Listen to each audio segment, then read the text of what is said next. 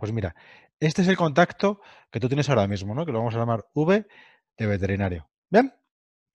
Tenemos, bueno, me lo está poniendo en rojo, pensaba que estaba en negro, da igual.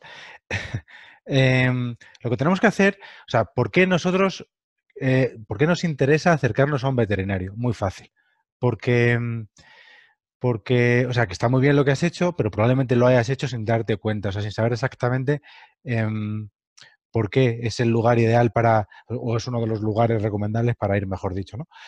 Cuando tú quieres buscar clientes, tú lo, lo más idóneo es ir al lugar donde están tus clientes. Por ejemplo, si tus clientes están en el parque jugando con sus perros, tú deberías estar en el parque justo en el punto en el que están jugando con tus perros. Digo tus clientes, no digo personas propietarias de perro que quizás en algún momento, sino esas personas que, mm, estadísticamente más probabilidades tienen de convertirse en, en clientes tuyos, ¿vale? O sea, voy más allá. Porque en principio cualquier propietario de perro no mm, tiene un requisito indispensable que es tiene perro, pero le faltan otra serie de requisitos para convertirse en cliente, ¿no? Eh, otro requisito, por ejemplo, es que su perro tenga un problema de comportamiento o que, mm, que esa persona desee tener un perro muy bien educado.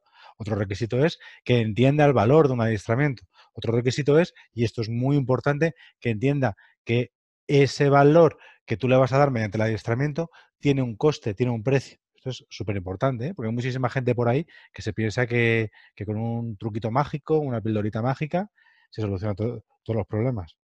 ¿Vale? Mm, Y eso a veces genera, genera conflictos. ¿Qué ocurre?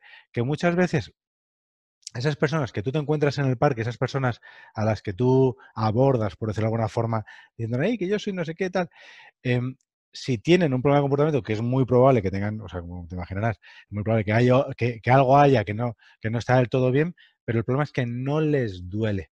Ahora después te voy a explicar qué significa esto. No les preocupa eso que su perro hace mal. Y como no le preocupa, no quieren ponerle una solución. O quizás les preocupa, pero no le preocupa lo suficiente como, como para pedir ayuda y ya, ya, ya, no hablemos de pagar por esa solución.